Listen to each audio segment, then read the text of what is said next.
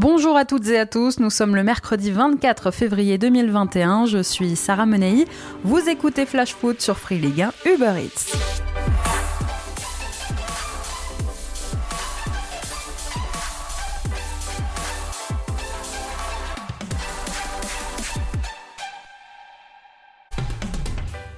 Mais qu'arrive-t-il à Jean-Kévin Augustin? Souvenez-vous, il y a quelques semaines, Raymond Domenech nous disait ça. Je dirais qu'il est, il pas encore au top, mais il fait les efforts.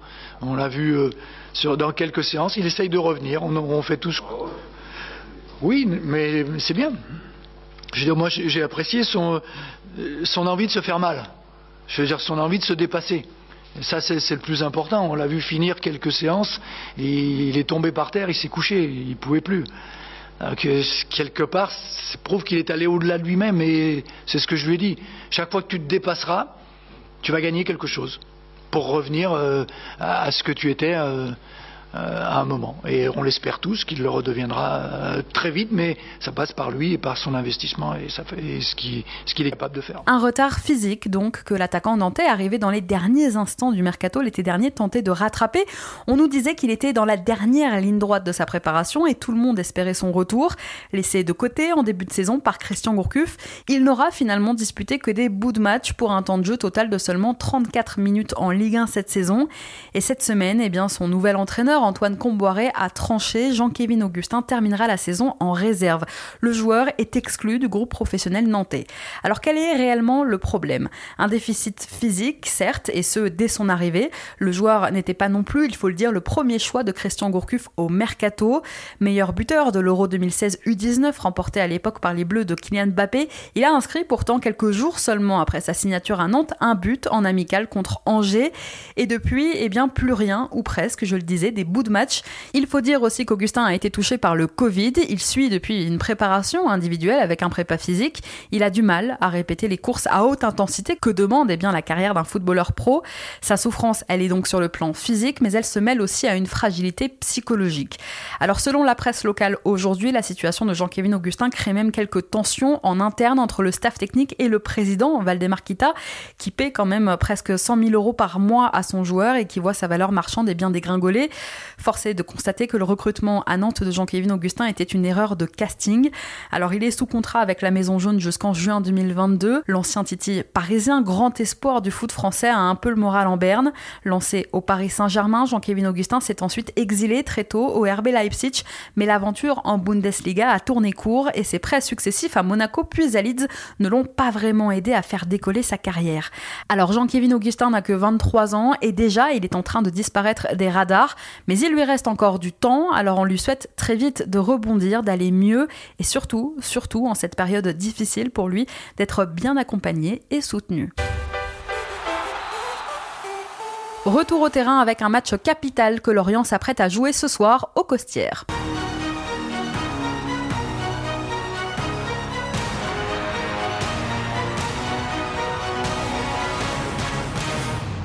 C'est un duel de mal classé, un match en retard de la 21e journée, mais un match ô combien important pour les deux équipes.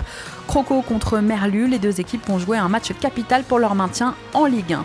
Souvenez-vous, ce match devait se jouer fin janvier, il avait été reporté en raison des nombreux cas de Covid recensés dans l'effectif lorientais. Il se joue donc ce soir. Après un regain de forme entamé à la fin du mois de janvier, les Lorientais ont entrevu leurs limites le week-end dernier, surclassés par le LOSC. Les hommes de Christophe Pellissier sont quand même dans une bonne dynamique. Ils ne doivent leur 18e place qu'à une différence de but défavorable par rapport à Nantes qui est 17e. Avec 23 points, les Merlus peuvent donc retrouver un peu d'air ce soir contre un concurrent direct, un concurrent très important, Nîmes. En cas de victoire ce soir, les Lorientais sortiraient de la zone rouge en passant donc même devant les Canaries.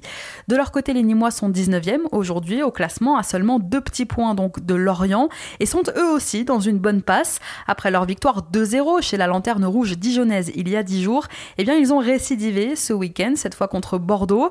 Les Crocos vont mieux. Pascal Planck, qui a pris la succession de Jérôme Arpinon il y a un peu moins de trois semaines, a refait de cette équipe un candidat crédible au maintien. Ces crocos ont retrouvé de l'allant offensif, une solidité aussi défensive, puisqu'ils viennent d'enchaîner deux clean sheets pour la première fois de la saison. Et puis surtout, surtout, ils semblent avoir retrouvé un état d'esprit, une combativité qui leur faisait atrocement défaut depuis plusieurs mois maintenant. Alors vous l'aurez compris, l'objectif ce soir pour les deux équipes, c'est de se donner un peu d'air au classement et de rester bien sûr dans la course pour le maintien en Ligue 1. Laurent Abergel, le Lorientais, l'a dit, chaque match désormais ressemblera à une finale pour le maintien. À l'aller, je vous rappelle que les Bretons s'étaient imposés 3-0 au Moustoir, mais Lorient, eh bien, à l'extérieur, a du mal. Les hommes de Christophe Pellissier voyagent mal, il reste sur 8 déplacements sans victoire en championnat. Côté compo, maintenant touché à la hanche et sorti à l'heure de jeu contre Lille dimanche dernier, le Lorientais Jérémy Morel est forfait. Privé d'un de ses éléments les plus expérimentés, Christophe Pellissier ne pourra pas non plus compter sur son milieu de terrain, Trevor Chaloba, suspendu, lui, pour avoir accumulé trois avertissements en dix rencontres. Dans les cages lorientaises ce soir, Christophe Pellissier l'a dit hier en conférence de presse, Paul Nardi n'est pas encore prêt à 100% et c'est donc encore une fois Mathieu Drière qui devrait être titularisé ce soir. À on est largement diminué pour cette rencontre capitale. Pascal Planck est confronté ce soir non seulement à la suspension de Zinedine Ferrat, mais aussi à une cascade de blessures. Anthony Briançon, capitaine et défenseur central des Crocos, s'est blessé à la cuisse droite contre Bordeaux. Il est touché au muscle des ischios. Il devrait donc être absent entre 3 et 4 semaines. Pablo Martinez est lui touché à un genou. Lucas Boades est touché à un mollet, tout comme Lucado. Karim Aribi s'est lui fait une entorse de la cheville. Clément Depré est touché au genou et Marco Majuga est touché aux adducteurs. Ils ont tous déclaré forfait, tandis que Lucas Diaz, Sidissar et Antoine Valerio sont eux en phase de reprise. Enfin, le défenseur japonais Naomichi Ueda, arrivé au mercato hivernal, n'est lui pas qualifié pour cette rencontre. Au total, ce sont donc 12 Nîmois absents ce soir. En revanche, Pascal Planck pourra compter sur Sofiane Alacouche, Loïc Landre et Andrés Koubas, contraints de déclarer forfait à la dernière minute pour la réception de Bordeaux après avoir reçu un coup à un genou à l'entraînement. Le milieu par paraguayen figure parmi les 20 joueurs retenus ce soir dans le groupe nîmois. C'est aussi le cas donc d'Alacouche, sorti en seconde période en raison d'une douleur au muscle fessier. Et c'est le cas donc, on l'a dit, du défenseur central Loïc Landre, absent des terrains, lui, depuis la mi-décembre à cause d'une déchirure à la cuisse droite. Alors s'il paraît peu probable quand même que ces trois-là débutent la rencontre ce soir, eh bien le simple fait de pouvoir compter sur eux doit être quand même un soulagement pour Pascal Planck. Nîmes-Lorient, coup d'envoi 19h.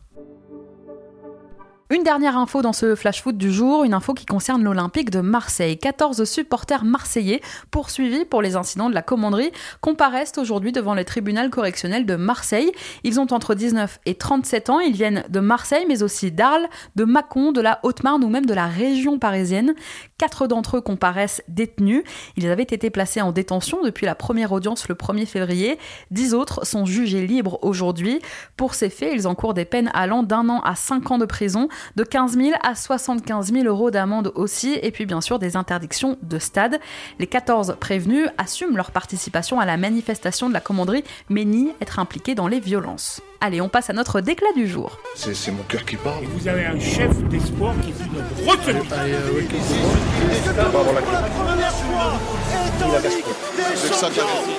Une déclaration signée Jean-Michel Aulas. Le président de l'Olympique lyonnais a accordé aujourd'hui un entretien à nos confrères de l'équipe et je vous préviens, tout le monde en prend pour son grade. La LFP, à qui il en veut toujours d'avoir stoppé net la saison l'an dernier, le Paris Saint-Germain et son Qatar surpuissant, le LOSC et son fonds d'investissement vautour, ce sont ses mots, l'AS Monaco et les investisseurs russes qui échappent à la fiscalité et aux charges françaises, et bien sûr l'Olympique de Marseille. Je le cite, gérer le club sans supporters, moi je ne sais pas faire. Si certains estiment pouvoir faire autrement, qui le démontre, mais je pense que ça peut pas être tenable. Voilà le petit taquet pour euh, Jacques-Henri Hérault. À 71 ans, Jean-Michel Aulas prépare aussi eh bien, sa succession. S'il n'a clairement pas l'intention de raccrocher, il est conscient qu'il devra tôt ou tard passer la main. Toujours dans les colonnes de l'équipe ce matin, le président lyonnais a fait le point sur le sujet. Je le cite Je n'ai pas envie d'arrêter, le moment serait très mal choisi. Il faut que la pandémie se termine, on a des investissements lourds en cours et je ne veux pas sortir dans des conditions qui menacent l'identité de l'OL, mais il faut préparer la suite. Et si la suite s'appelait Tony Parker Eh oui, la légende des Spurs, déjà propriétaire de Lasvel, du club de basket de Lyon, est très proche de Jean-Michel Aulas. En tout cas, on espère que même lorsqu'il aura raccroché, il continuera, Jean-Michel Aulas, de donner des interviews aussi explosives. Allez, c'est parti pour notre rubrique vintage. Je crois qu'après avoir vu ça, on peut mourir tranquille. Enfin, le plus tard possible, mais on peut. Tous les mercredis, dans Flash Foot, je vous raconte les coulisses d'un événement marquant de notre foot avec des archives, des témoignages. Dans Flash Foot, je vous parlais d'un doc consacré au roi Pelé qui allait sortir sur Netflix. Eh bien, ça y est, c'est dispo depuis hier et c'est l'occasion pour moi de vous raconter une anecdote incroyable. Alors attention, ce n'est qu'un conte, un conte qui nourrit un peu plus la légende de Pelé. Retour sur le jour où Oreille a arrêté la guerre au Nigeria, du moins pendant 24 heures. Pendant de nombreuses années, Pelé et le reste des Santasticos ont dominé le football sud-américain, notamment dans les années 60, remportant cinq championnats brésiliens consécutifs, deux Copa Libertadores et deux coupes intercontinentales contre les poids lourds européens, contre le Benfica, contre le Milan notamment, au cours d'une période eh bien étincelante. Une gloire continentale qui va vite traverser les frontières. Avec Pelé, qui est en tête d'affiche, il a déjà à l'époque remporté deux coupes du monde avec le Brésil, le club de Santos parcourt le monde et entreprend des tournées aux États-Unis, en Europe.